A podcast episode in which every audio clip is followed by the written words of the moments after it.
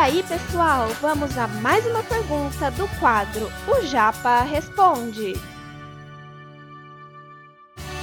Você está ouvindo Redação Cast, o podcast para quem quer uma redação nota mil. Uma, uma pergunta que eu acho pertinente. Será que os corretores, né? Em relação aos corretores, agora, uhum. é, quando eles fazem o processo de correção todo, existe uma pergunta, inclusive, que muitos alunos meus me fazem, tá? Particularmente, eu respondo com a carga de conhecimento que eu tenho, das experiências com correção também que eu tenho, mas queria saber de você. É, os corretores, quando eles colocam aluno na redação, eles têm essa preocupação de avaliar a correção da sua redação, verificando dados e informações que são pertinentes ou não? Por que eu pergunto isso? Muitos alunos me vêm e falam o seguinte, professor, posso inventar alguma coisa? E aí? Olha, olha que isso é muito polêmico. Posso inventar? Também, é, eu também recebo muito isso.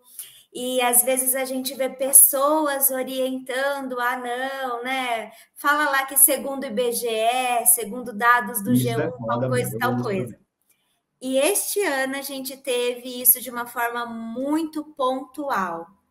Dado estatístico só vai funcionar como repertório quando vem a fonte e a especificação dessa fonte.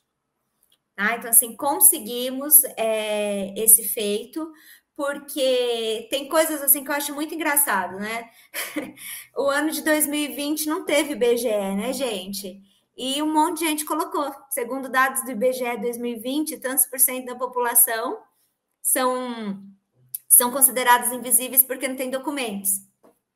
É, então, assim, que IBGE é esse de 2020 que eu não vi acontecer? Muito pelo contrário, eu vi o dinheiro sendo usado em outro, né, usado em outras, é, em outras propostas emergenciais do governo, enfim, né? 2020 estava todo mundo enclausurado, pandemia, auge da pandemia.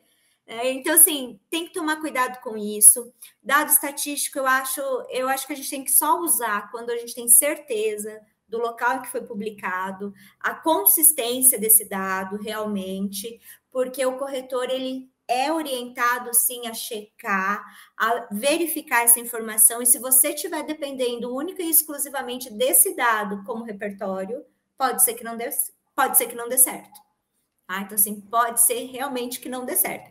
Então, tome cuidado com isso. Inventar nunca é o melhor caminho, porque só vai ter a validação desse dado a partir do momento em que a fonte e a consistência da informação for exatamente aplicada. Olha, né, foi segundo é, a pesquisa feita pelo jornal da USP em 2014 sobre tal coisa, tem que ser muito pontual, porque a orientação é para checar essa informação, sim. E se você estiver dependendo só disso como repertório, não é, é melhor.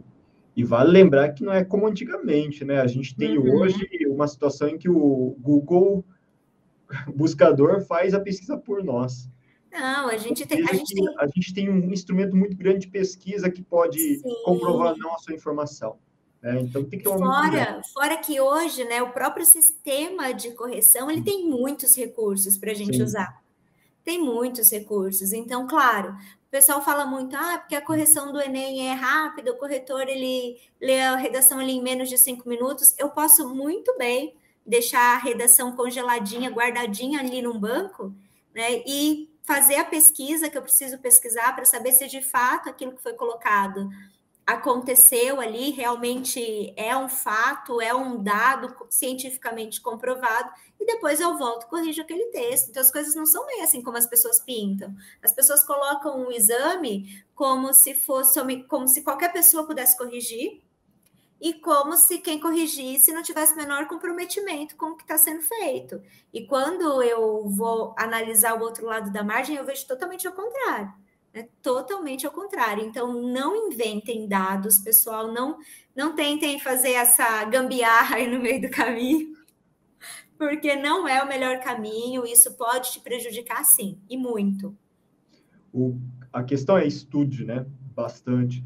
E outra coisa, eu particularmente, oh, Marcela, eu não recomendo utilizar dados estatísticos, não. Eu também não. Eu também peço, eu também peço para tirar. Precisa do cara de uma pessoa que tenha uma capacidade de memorização e, particularmente, eu duvido desse, dessa retenção de dados tão específico que Sim. uma pesquisa pode fornecer. Né? O máximo que eu, que eu oriento, que eu falo que é uma alternativa, é no momento da introdução, quando a gente vai contextualizar o assunto, utilizar já a interpretação de um dado que esteja na coletânea, uhum. só para você fazer uma apresentação mais refinada do tema que você vai discutir. Uhum. Aí tudo bem, mas aí não tem validação de repertório sociocultural, Sim. porque é uma informação da coletânea.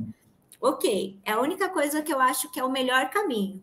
Agora, pautar a tua argumentação realmente num dado estatístico, tem que ser uma pessoa muito, mas com, com uhum. muita habilidade para a retenção desses dados, porque Sim. eu também não consigo. Eu, eu, não, eu não consigo lembrar do que eu comi no café da manhã agora. Aliás, eu lembro porque eu só como a mesma coisa todo café da manhã, três ovos. Beleza.